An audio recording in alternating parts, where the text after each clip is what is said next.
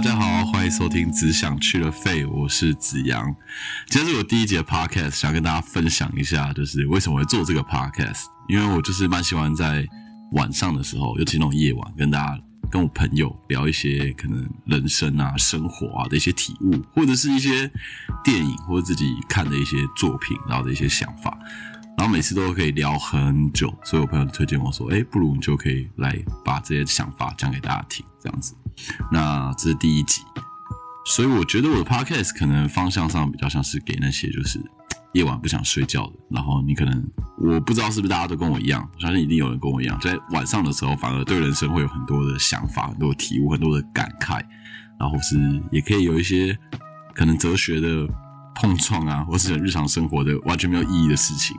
或是你可能很生气、很义愤填膺的想要聊一些很重要的议题，这样。那我可以自我介绍一下，我就是一个剧场演员。那平常其实就是兴趣就是看电影，所以其实跟大家比起来，并没有到特别专业。我不是那种哦，我很懂，我可以像一般的很厉害的影评人，我懂什么引经据典啊，可以知道哦，这来自哪，是什么手法之类。但没有，就是一个平凡人，就很喜欢看电影，所以我就会分享一些自己的想法，然后。我觉得艺术这种东西是很没有主观的啦，很很很主观的，讲什么很没有主观什么，很主观，它本来就没有对和错，所以，嗯，这种东西本来就看每一个人的感想，然后我分享一些我的想法，或许可以刺激你，你也会有一些想法。那评价这种东西本来就是很不一定的，我们我觉得东方人就是都被考试制度荼毒了，我们就很容易会觉得啊，什么东西一定会有一个一定有个答案，所以这东西好不好看一定有答案，或者评论它一定会有一个。正确的评论没有，其实我觉得每个人都不一样，因为每一个人在看同一个艺术作品的时候，你跟你自己的自身经验比较有关系。你如果自身经验很有感触，你看这个作品就很有感触。那如果东西离你的生活很远，说实在的，你要很有感触吗？也很难。所以我觉得艺术品就比较像是一个镜子吧，就是你自己的想法会透过这艺术品投射，那就会有很多你自己的感受这样子。好。那我今天想要聊的是《同学麦纳斯》。其实最近国片很多部我都看过。那我今天要聊《同学麦纳斯》，如果还没有看过的，你怕爆雷的话，你可以先不用听，没有关系，你可以看完再来听。但其实我提供一个想法，我个人是觉得就是也很不需要怕爆雷。我自己很喜欢看电影前直接被爆雷爆到不行，因为我就觉得先知道是什么东西，在看电影的时候又会是另外一种。想法，你其实你各个面向去看电影都是有很多的想法，这样。那如果你是想要约妹子去看电影，你可以先听一听想法，就是你看完之后，你可以马上跟妹子分享，她就觉得哇，你好厉害，你好屌，你好懂哦，那就整个加分加到不行。所以近几年啊，聊看近几年国片，其实我觉得近几年国片都非常的越来越出色。那以前台湾很多国片都是那种校园青春爱情的喜剧。其实东西没有不好，但是如果你拍的好的话，当然也很有趣。那种拍的好的爱情、青春、校园喜剧，可能像是什么《我的少女时代》，我也觉得也蛮好看的。那些年我们一起追的女孩，我是从小说，我就是那种高中的时候上课会偷看九把刀小说，然后被老师没收那一种。然后那时候我就觉得那些年我们一起追的女孩是我觉得最好看的。所以后来拍的电影，我也觉得嗯还不差，当然比我想象的比起来好像没有那么好，但是也是很不错的作品。或者像是。不能说的秘密，我也觉得很不错，就是那种青春校园爱情喜剧，然后又好像很有故事性。那现在我觉得国片最让我觉得惊艳的地方，就在于它很多类型的出现，然后题材越来越多元，什么惊悚类啊、悬疑类啊，或是那种奇想，就是那种狂想曲的感觉，这种类型也越来越多。像我今年看了《怪胎》，《怪胎》就是那种奇想的，很一一种很特别的 idea，然后发表发展出了一个很。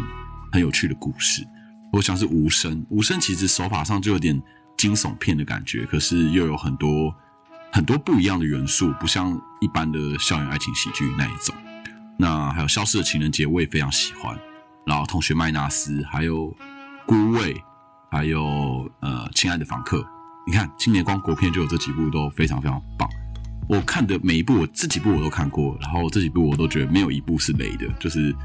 你可以好，大家如果有兴趣的话，真的可以去看。现在看国片已经不像是以前，就是哦，我支持国片，然后所以我去看。现在是因为真的很好看，所以去看。像我个人就是真的去看的时候，我觉得哇，远比可能不跟其他国家的电影比起来都不会差，然后这是很值得让我们骄傲的事情。所以。这几部国片，大家如果有兴趣、有时间，真的可以欢迎可以去看一下。然后，所以今年的金马，我自己觉得也蛮精精彩的。那我就引用那个金马颁奖典礼上这个马来西亚电影《南屋》那个导演说的话，他就说：“呃，他很期待金马奖可以带领这个电影人往前进。”然后他也说，就是全世界总有一天会万马奔腾。哦，讲起来超感人。但其实我觉得近几年国片已经真的是越来越奔腾了，然后很多很多的新作品、新导演、新演员都让人为之一亮。然后看国片的过程，真的觉得很过瘾。对，那我今天就特别来聊一聊《同学麦纳斯》。先说结论好了，我个人真的非常非常喜欢这部电影。然后我相信应该不少观众看完之后也觉得很兴奋、很开心。那我觉得这部电影就是一个讲。这部电影大致上就是在讲四个四十岁的男人，然后他们就是老同学，然后彼此聊一聊身边最近发生的事情，然后接着引发一连串的故事，这样。哦，不好意思，喉咙不舒服啊。所以呢，他们就会彼此聊聊天、打屁，然后在泡沫茶店打牌，这样。那这种题材其实。过往也常出现，然后像舞台剧有个很有名的剧本叫《夜夜夜》嘛，是季蔚然编剧导编编出来的剧本，然后以前也很有名，然后也是四个大男人，然后会四十多岁，然后聚在一起打麻将。那同学们大师不同的，就聚在一起打扑克牌，但其实理念上、概念上就蛮相近的。这种题材好像很不败，就是这种老同学，然后过了很多年之后聚在一起，然后发生的事情就会碰撞出很多火花。我觉得这有部分也是跟我们生活当中，就是你越长大之后，其实你真心的朋友会越来越少，很有关系。也许我自己是我现在二十七岁了，就是二十七岁，可能好朋友已经越来越少了。等到你四十岁的时候，你身边那种真心的，你觉得互相懂，而且你可以很真诚对待的朋友也会越来越少。你从学生毕业之后，你到职场，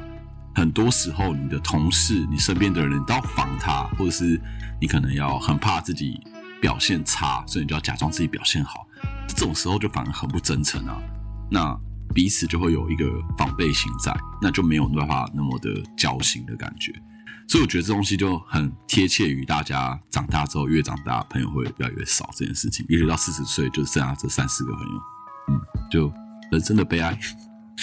然后，因为我觉得男生维持友情也是蛮有趣的一件事情。你可能因为一个普通的兴趣就会。为生，像我自己，我现在二十几岁，我跟我的小学同学还会因为打篮球而有联络，就联络十几年哦。然后你们见面就只是为了打篮球，可能说，哎，你要不要打球？然后因为你们小学时候住在附近，所以你们就约约出来一起打球，所以出门什么也很方便，只要没有搬太远。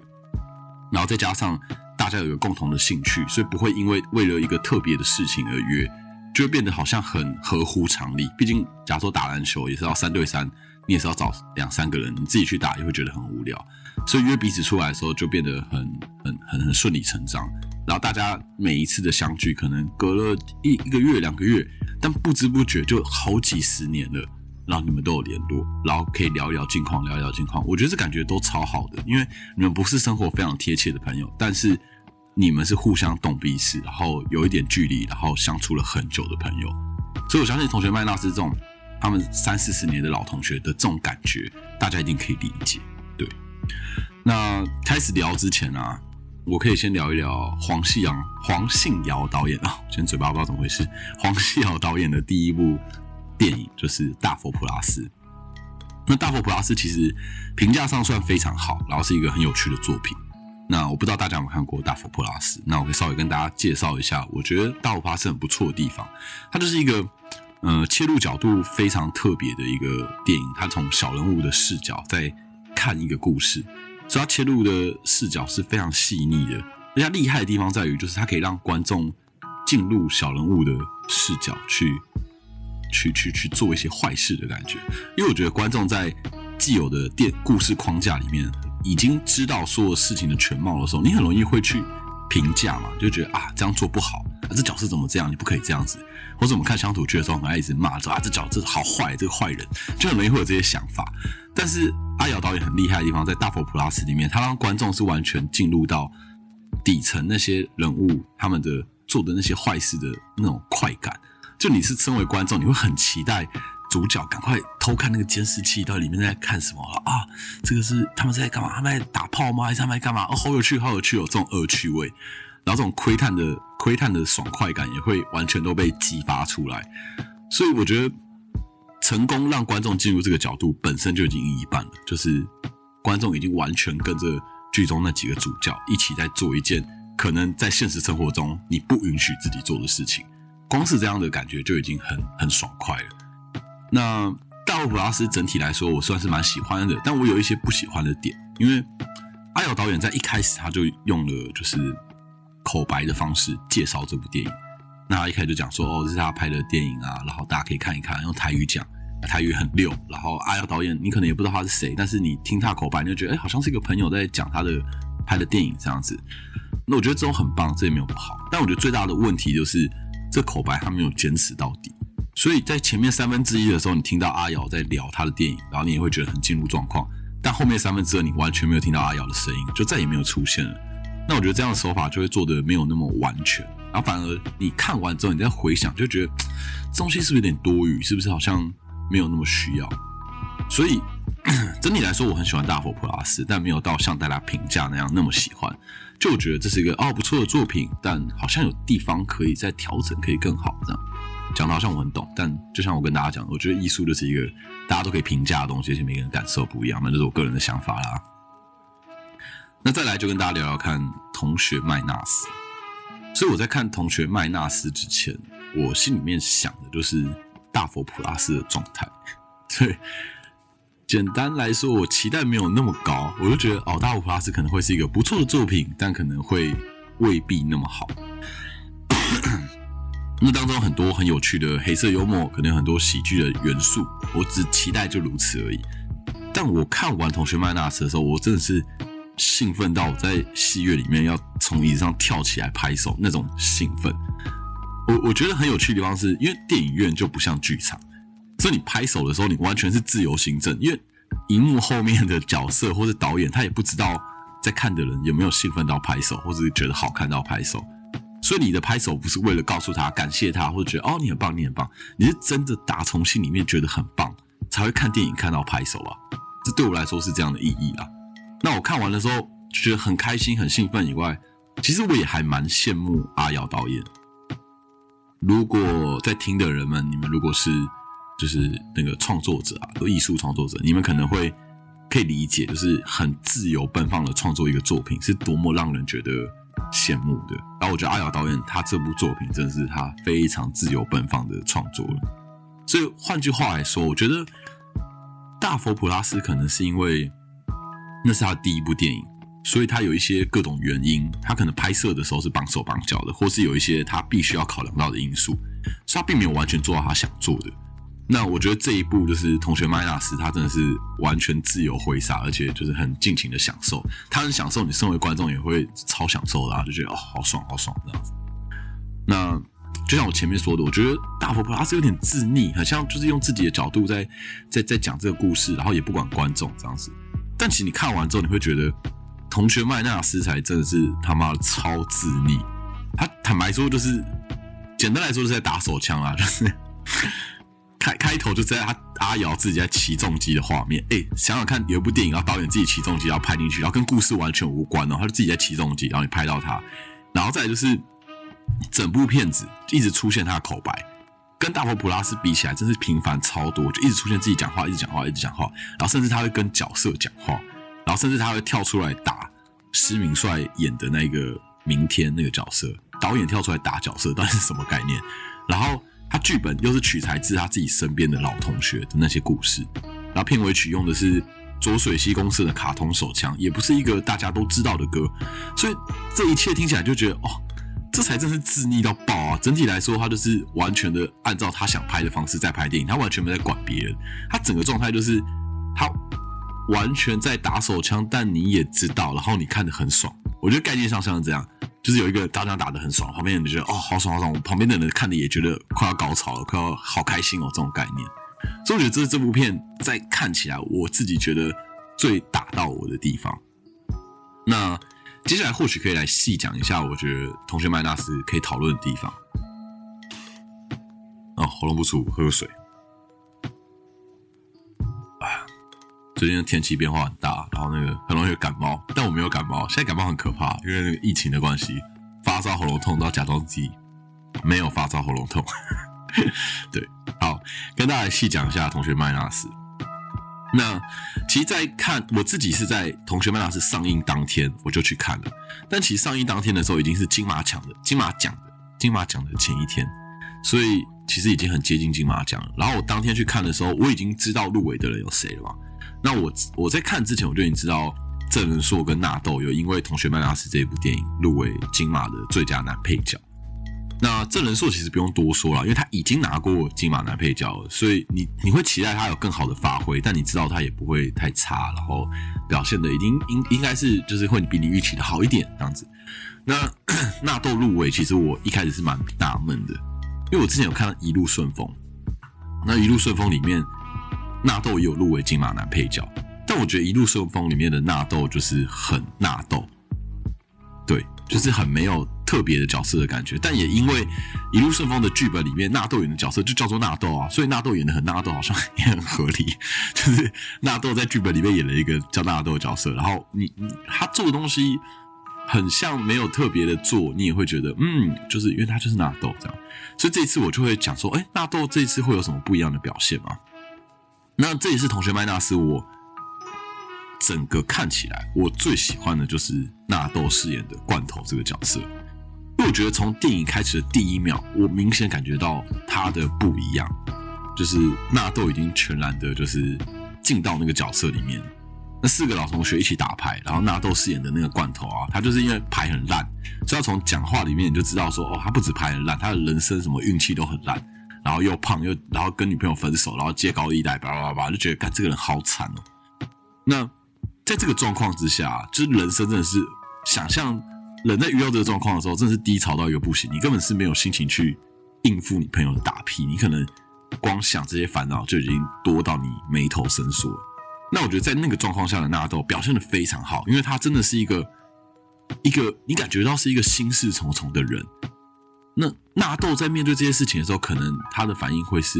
可能综艺化，或是可能很喜剧的去解释解决这个问题。但你看到他饰演的罐头，他是完全进入那个状态。他面对他朋友的调侃，或是面对他牌很烂这件事情，他已经不想多做解释，他就只是满着头、锁着眉头在做他该做的事情。所以我觉得，在这个时候的开始的纳豆就已经很不纳豆，他已经有进入一个新的角色，让我很印象深刻。那接下来就是除了一开始对位以外，我觉得纳豆在整个故事里面扮演的那个角色罐头，也是我最喜欢的故事线，因为我觉得。简单来说，最后罐头他崩溃了，在故事的最后，其实预告片也看得到，他是边哭啊边走在马路上，然后在崩溃，然后就是很感觉好像很无助这样。其实我觉得人会崩溃有几个原因，然后我觉得要达到崩溃这个境界，并不是一件容易的事情。那我觉得崩溃需要的很重要的要件是，你所认知的这个世界的价值观，在有一个瞬间完全崩溃。那你就会崩溃，因为因为你不知道此时此刻的自己，你要你要你要怎么办？然后你心里面认知的这一切，然后你过往觉得有价值或没价值的东西，全部都打乱了，你完全不知道该怎么办，这东西就会崩溃。那再来就提到说，先这个先摆旁边了，就这是崩溃的状况。那另外就是纳豆的故事线、罐头的故事线里面，他遇到了一个毕业很多年后遇到以前学生时期的女神，是潘慧茹演的嘛？那我觉得。这种故事其实很多，就是动不动就有电影或是作品，就是讨论说，哦，毕业很多年，然后见到以前的女神，然后女神哪种怎样怎样不一样，然后发生很多笑料。我觉得这种故事其实蛮普通的，然后也蛮常遇到的，然后好像可以发生很多各式各样的故事线，但大部分就是打闹为主。但我觉得阿瑶导演成功赋予这样的一个故事一个意义，就是对于纳豆所饰演的罐头来说，学生时代的这个女神。是他所有价值观建立起来一个很重要的一个精神指标，一个象征。其实这样的象征其实未必就是有什么实质的意义，你不会说哦，这象征它可以真的帮助他生活或什么，但它就是一个某种价值观建立起来很重要的一个基础。所以当他了解到他心里面的这个象征毁灭的时候，其实会把过往很多建立起来的价值观会一起被破坏掉。所以这个事件就是女神跌落神坛这个事件，其实本身真的没有什么，但你会感觉到那个情绪瞬间多到你不知道该怎么处理，然后你就会崩溃。所以我觉得很厉害的地方在于，这样普通的一个故事，而且很多人很多人用过这样的题材，讲过这样的故事，但是在阿瑶的的的的的细腻的描绘之下，其实很充满冲击感。我在看的当下，我完全可以感受到罐头所面对到的人生的崩溃。然后，因为他一直以来对这个女神是是朝思暮想的吧，她是她是很魂牵梦萦的一个女神，所以他会对女神有期待，他也会期待女神有一天遇到自己的时候怎么看自己的这个期待。当这些期待全部都崩毁的时候，就会就很难过，就很不知所措。所以我觉得我完全可以同理。但我生活还没遇到啦，也许我有之后长大遇到什么女神，再跟大家分享。期待遇到女神的那一天，然后有怎么样故事发展。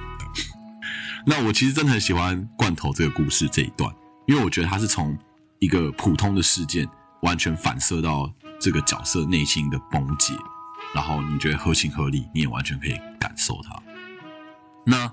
另外同样提名金马男配的郑仁硕，他演的那个电风等轰，也是很让人印象深刻啦。但我觉得等轰带来的比较像是那种无力感，这种无力感是蛮强烈的。就是在电影的结尾啊，他已经就是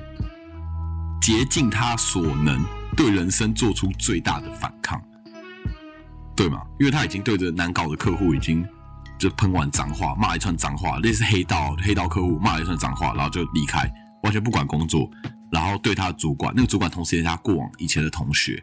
然后他也就是怒喷了一堆，就是对这个主管、对这个同学的所有不爽、所有的压抑，然后就离开他的工作。然后走出公司之后，经过一个大湖，他就完全没有多想，直接带着电脑包直接跳到湖里面。然后就觉得他很，他已经做了他现在所能够做最大、最大、最大、最大的反抗了，就是对于他这个现在的人生啊，他的生活。但其实你在看的同时，你也知道说这些反抗。跟他所谓的成功是完全逆向的，完全是背道而驰。所以，那整体来说，我觉得郑仁硕的那一个那个点轰，在结尾的时候，你感受到是那种很畅快，但是很无力的感觉，就很像是嗯，你能够做的，在人生当中所能够让大家知道你有多厉害，但也只能做到这样。然后他也尽量做，就是这样子而已。就是对人生的无奈，我觉得是描绘的让人印象深刻。那我觉得基本上这四个角色的故事线都各有特色啦。那就整部片子就是完全在阿瑶的手掌心里面玩的玩玩的，他很尽兴。那这是一部，其实这是一部导演存在感非常强的一部电影。嗯，我个人其实是没有很喜欢创作者在他的作品里面存在感很强，因为其实就像我一开始说的，我觉得艺术啊作品啊，它就是一面镜子。最重要的是，你今天看的人、欣赏的人，你透过镜子里面，你反射看到了自己的什么，或者你感受到了自己的什么。所以，一旦这个作品它的创作者存在感很重，就是你怎么样看都是创作者的影子的话，其实你在观赏这个作品的时候，很容易让人出戏。所以，对我对我而言，创作者创作者如果在作品里面存在感很强大，那大部分都是负面的。对我而言啊，但也有一些存在感很强大是好的，像是。嗯，如果存在感很强大的剧本，我就觉得很棒。你可能所谓存在感很强大的剧本，就是说，你知道你不管导的多好，你不管演的多好，你都盖不过剧本的好。因因为因为剧本本身的安排，还有它的叙事啊，它的铺陈啊，这一切都已经太棒了。所以就是你你即便你竭尽心思，你费尽心思想办法在当中再加油添醋，想要再锦上添花，但你都知道这个会成功，是因为剧本本身就已经太好太棒了。那我自己有几本我很喜欢的舞台剧剧本，推荐给大家。大家有兴趣的话，也可以看看，然后看看有没有类似的演出。像是我很喜欢《枕头人》，《枕头人》是一个呃美国的剧作，剧作家的剧作，然后我很喜欢。然后里面很多小故事，然后整体来说又非常棒。然后像是《杏仁豆腐心》，《杏仁豆腐心》的话，我最近有个学长叫周书正，然后他在北投的小细节有演出，大家可以上网查一下，查十二月北投。杏仁豆腐心，搞不好查这个作品，我觉得剧本也非常棒。然后我第一次看的时候也觉得很震撼。然后是像是窗明几净，也是很有名的剧本。那电影剧本的话，像是《王牌冤家》，我不知道大家有没有看过，是那个凯特温斯雷跟那个跟金凯瑞，凯特温斯雷跟金凯瑞一起演的。然后这剧本也是非常棒，就是你开头会无煞煞，不知道在演什么，但你后面觉得哦，好屌，好厉害这样子。然后另外的话，就像是呃《黑色追妻令》，像是《美国新玫瑰情》这些电影，我觉得它剧本本身就已经太强大了，就非常棒，就是存在感很强，剧本存在感很强的电影。那《同学麦纳斯》再说回《同学麦纳斯》，所以你你无法否认，《同学麦纳斯》是一个导演存在感超级强的电影，因为在前段的时候。我在看的时候，我还会带着一点有点严苛的想法，我就想说，嗯，这里好像可以更好，我觉得这里好像没有那么有趣，这里可以怎样怎样怎样，你觉得自己有很多想法。我在看的时候就有点严苛，但我大概中段之后，中段大概是大家一起进到那个纸糊的房子里面打牌的时候，在那个那那个场景之后，我觉得我已经完全放开来，我在享受这部电影了，因为。其实创作者他从一开始，阿瑶从一开始就已经跳脱电影该怎么安排、该怎么拍、该怎么叙事这种无聊的形式，他早就已经跳脱了。然后你在看的过程当中，你身为观众，你还在拘泥这些小细节，你看到这里会瞬间觉得自己真的是超级小家子气，就眼界超小，就我到底在干嘛？我为什么不好好享受这个作品？连创作者都已经不在乎这些东西，我到底在在乎什么？然后看的过程就觉得啊，被打脸打的好爽，我 觉得这部电影好好看哦，这样子。那另外一个就是这部片让我很喜欢的部分，就是这是一个很很特别，然后我觉得是阿瑶很厉害、很有特色的地方，就是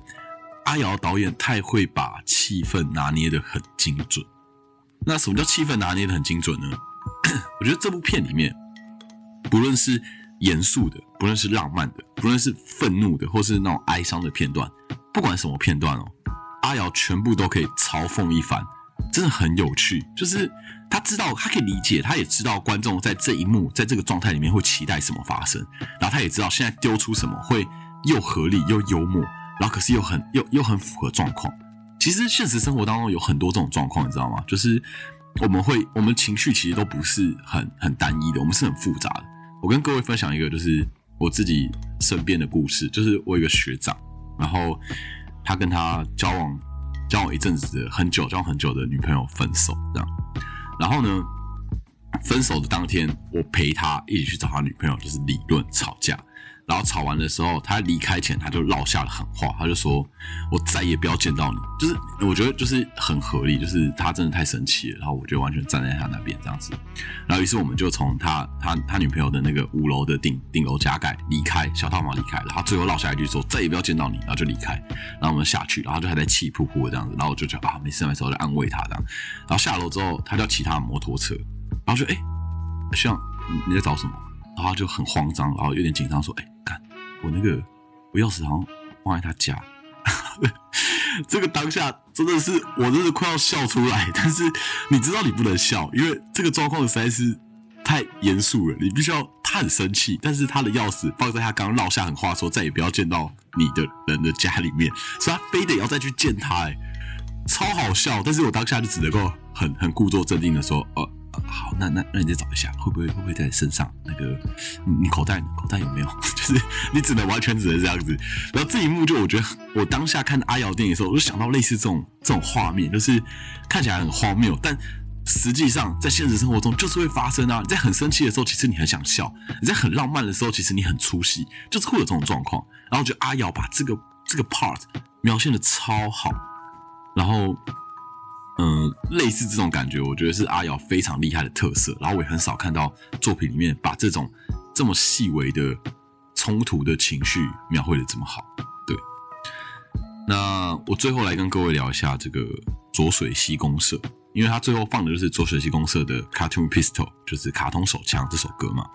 那其实大家可以 Google 一下浊水溪公社，大家知道浊水溪公社在干嘛。但我觉得如果你先了解卓伟西公社的背景，或者了解他的这首歌，你再去看这部电影之后，你会觉得更精彩，才会像我一样兴奋到不行。就是，嗯，在网络上可以找到卓伟西公社的资料。那我还是稍微跟各位介绍一下，卓伟卓水西公社是在一九八九年的时候成立的，然后大概在民国八零年代的时候就很活跃，是一个非常有特色的乐团。那他们是非常台独的，非常左派的。呃，如果有人不知道左派是什么，左派其实就是有分左派、右派嘛。右派就可能比较传统保守，然后左派的话就是比较呃偏激进一点，然后会以突破突破传统或是打破那些旧有的规则，然后冲撞，然后跳脱框架，不符合传统，来达到他们希望可以达到革新的目的。那就是左派可能会信奉的方法或是准则。对，那浊水溪公社的时候，在二零一八年，他们有宣布过二零二零年要解散。那现在就是二零二零，就是今年。那今年发生很多事情，然后你也没想到浊水溪公社要解散，但他要解散了，却在这部片里面突然又大红起来。人生嘛，谁知道所有事情都不会如你预期的。对，那其实你如果听浊水溪公社的音乐，就会知道。你你未必会觉得好听，像我自己听，我就觉得哎，好像也没有到很好听，不是那种悦耳的音乐，但是是很爽的音乐。什么叫很爽的音乐？就是它歌词里面一定充满脏话，一定充满攻击啊，很多很露骨或是很不符合社会期待的东西。那像他们有一首歌叫做《强奸伤强奸杀人》，看我连讲都讲不好，但怎么回事？强奸杀人。那你光听歌名就知道说，哎，这是什么什么鬼鬼歌啊？对，叫强奸杀人。然后你打浊水溪公，你打浊水溪公社强奸杀人就可以查到歌词。你不要只打强奸杀人，我不知道会查到什么社会案件。但是你如果打浊水溪公社强奸杀人，你可能就会查到这首歌的歌词。这样，那它的歌词里面就是充满了会冲击你的歌词，比如说怎么挖出你的挖出你的眼珠啊，然后干你娘老几拜啊，然后讲这种。各式各样会让你觉得很很恶心，或者把皮肤扒下来啊，然后怎样怎样怎样，就是很冲击你思维的这种歌词。那这是《强奸杀人》这首歌，也是他们非常呃也算是有名吧。我自己我自己印象蛮深刻的一首歌。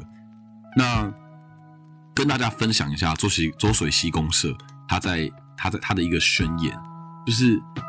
呃他们的宣言是这样：我们永远与同性恋者、吸毒者。变性者、精神分裂者、残障者、智障者、发霉的面包、有皮肤病的狗、挨妈妈打拿不到零用钱的小孩、工人、农人、穷人、六十四岁还看不到少年快报的老人、恋粪者、恋物者等社会底层的弱势站在同一处默默凝聚。所以，其实你从他们的宣言里面，大家可以理解，左水溪公社是非常关怀底层或是弱势的一个团体的一个乐团，这样子。那卡通手枪这首歌呢，是一个非常有趣的一首歌。你从它的歌词里面就可以听得出来，它是一个有点童趣，但是又有点粗俗的一首歌，甚至还有点诗意，但是又会有点粗俗。这首歌的歌词我稍微大家讲一点点，歌词就是它第一句就是树上开着杜鹃，白云飘过窗前，可是我只能躺在床上打手枪。天空下着小雨，麻雀唱着歌曲。我只能打手枪，一个人在夜里。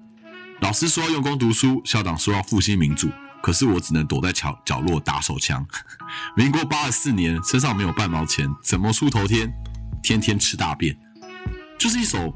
你觉得歌词里面有很多你你你你你很很觉得很有趣，或是觉得哎好像蛮文雅的、蛮棒的歌词，但是它后面会多一句打手枪，然后就很很很冲击你想象的期待。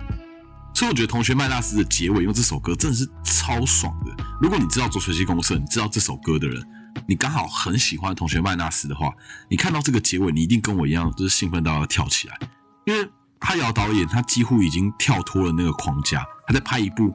你根本很难定义的电影。他用他自己的方式，他他自溺到他就是在打手枪，然后但是你看得很爽，你在旁边跟着他一起高潮，觉得哦好爽好爽好爽好爽，就是这个样子啊。然后这一首。冲击体制到不行的左水溪公社，时代背景其实也非常符合这四个主角四十岁嘛，他们学生时期的时候很有可能就听左水溪公社的歌，非常有可能的。然后再加上卡通手枪这一首好像很童趣又很粗俗的歌，再加上画面结尾画面配合着几位主角，他穿的就是很雍容华贵、很荣华富贵的样子，然后进到一个大豪宅里面，然后像是呃地产的广告，像是房子的广告。然后大家都是一副成功人士的样子，然后配着左水溪公社卡通手枪这首歌的音乐，在画面来说就是很协调，但是这个协调就是讽刺到你真的不知道怎么说哎，讽刺度真的开一百万，就觉得干超爽，他真的是讽刺到不行，这就是阿耀导演让我觉得很很开心、很兴奋的地方。对，那讲完这部电影，其实这部电影给人最大的感触，这四个角色遇到最大的问题就是他们的烦恼嘛。其实四个角色他们都在在电影里面都跟房子有关，像是像是罐头，罐头他的工作就在户政事务所查户口，所以就到各个房子里面去打听大家的状况。这样，那像明天明天要选立委，那他选的他的他在他的竞选总部却在预售屋里面，就是就是他每天坐在预售屋里面，然后看那个马桶的介绍，然后根本就在想剧本。那像那个毕给毕给是在专门在纸糊的纸糊东西，专门给烧给死人的，然后他自己却为自己糊了一个小房子，真非常非常可爱。然后像是呃，像郑仁硕郑硕饰演的那个角色等轰等轰，就是花了他爸爸过世的保险钱买了头期款，买了一间小套房，然后为了娶妻。所以这四个男人好像在房子方面都有一些烦恼。我觉得这就是社会的框架给予我们会很常遇到的一些烦恼，就是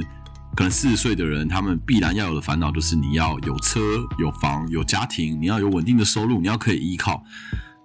但是这些是社会给予我们的期待，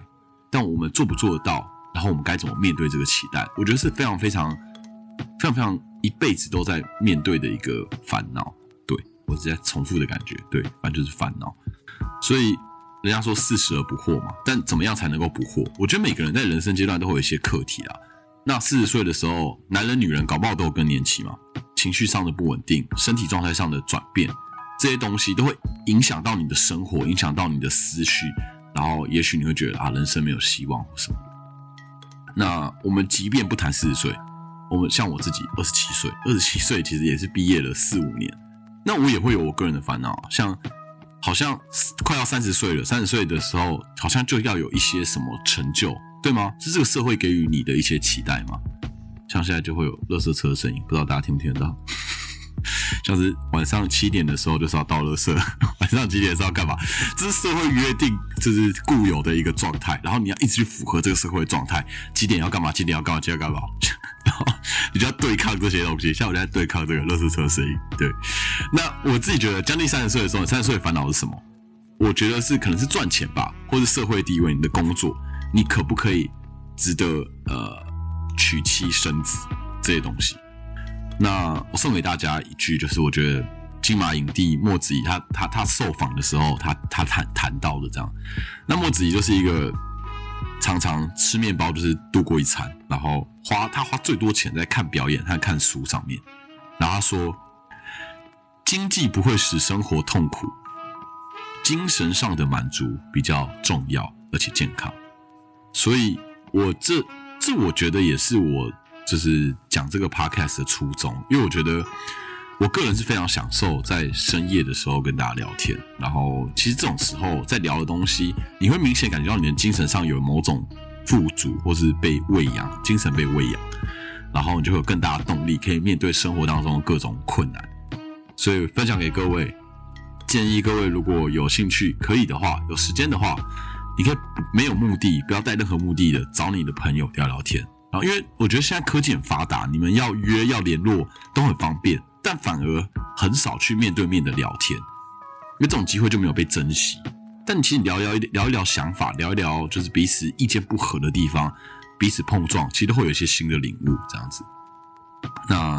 我觉得现在在听的这些，嗯，我们这些朋友们，我们大家都是朋友啊。我觉得我现在在跟你们分享一些我心里面的想法，然后希望对你们的人生也会有一些。感触或是有一些帮助这样子，那当然，我觉得你们一定也有你们自己的烦恼，觉得自己不够好。但其实每一个人本来就是都不一样，所以你不用总是在想自己不好的地方，因为我觉得知道自己好的地方跟知道自己不好的地方都一样重要。所以你要知道自己好的地方在哪里，你的独特性在哪里。然后很多事情啊，如果你跟人家一样，结果你只成为大家跟屁虫而已。但倒不如你发挥好自己独特的地方。有时候缺点其实是优点，然后你好好的发挥那个事情，你反而会成为独一无二的那个领头羊，就不会是跟屁虫了。对。那我跟大家分享一个广告，我可能会把链接贴在下方，有没有下方我也不知道，有下方吗？然后呢，这广告就是我之前看到，我印象很深刻，到现在都还记得。这广告大家在讲的就是他会邀请的每一个年龄层的人，然后他会讲一句话。或是一个一一一个忠固给上一个年纪的自己，告诉他们一个他觉得当下最重要的事情。那小朋友可能会说，呃呃，不要借他玩具，他就不会还你了。这是他当下觉得最重要的事情。然后于是越长越大，越长越大，可能跟你说，哦，爸妈爸妈的规定不一定规定，他们不一定对的。有时候你要坚持自己的想法，什么之类的。然后可能二十几岁会讲这些话，然后三十几岁可能会讲说，哦，这个房子很重要，你要先存一点钱才可以买房子，什么之类的。然后你看听的过程当中，看的过程当中，我觉得。你会一直觉得这一个人讲的话又比上一个人更有道理，然后再觉得下一个人讲话又比上一个人更有道理，然后就是觉得啊，好有道理哦，哦，哎，很酷哎，很酷哎，你就从当中一直觉得啊，下一下一个年龄的人好像又更有哲理了，看到更多了，眼界更开了，想法更好了，然后在过程当中你会一直看看看，看到最后，最后是一个九十三岁的老爷爷，然后那个老爷爷说的话就是，Don't listen to other people's advice. Nobody knows what the hell they are doing. 就是这个这个爷爷就在说，你不需要听别人怎么讲，这些人全部都笨蛋，他们根本就不知道自己在冲他笑。其实说实话就是这样啊。我们在生活当中，你看那些看起来好像很有计划的人，其实他们未必是有计划，他们大部分时候都是且战且走。我们也都是且战且走，每一个人都是且战且走，因为我们都不知道未来是怎么样，所以我们会担心未来，我们会担忧未来。那这就是这四个四十岁男人在同学麦纳斯里面，他们最大的困扰，他们好担心未来，所以。这是一部很很很男人的电影啊，然后就是那种小人物的狂想曲，所以他探讨的东西比较像是说，我我们在人生里面，我们追求的那种那种成功啊，所谓的成功到底是什么？那《同学麦纳斯》这部电影其实它并没有提供一个说所谓成功是什么的答案，它感觉上比较像是告诉你说。